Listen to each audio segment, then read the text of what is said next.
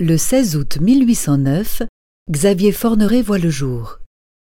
Diffusia.fr vous invite à écouter un extrait de son poème intitulé Un pauvre honteux.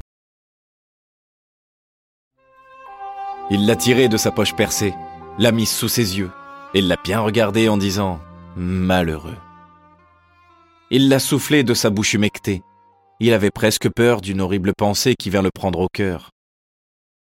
Il l'a mouillé d'une larme gelée qui fondit par hasard. Sa chambre était trouée, encore plus qu'un bazar. Il l'a frottée, ne l'a pas réchauffée, à peine il la sentait, car par le froid pincé elle se retirait.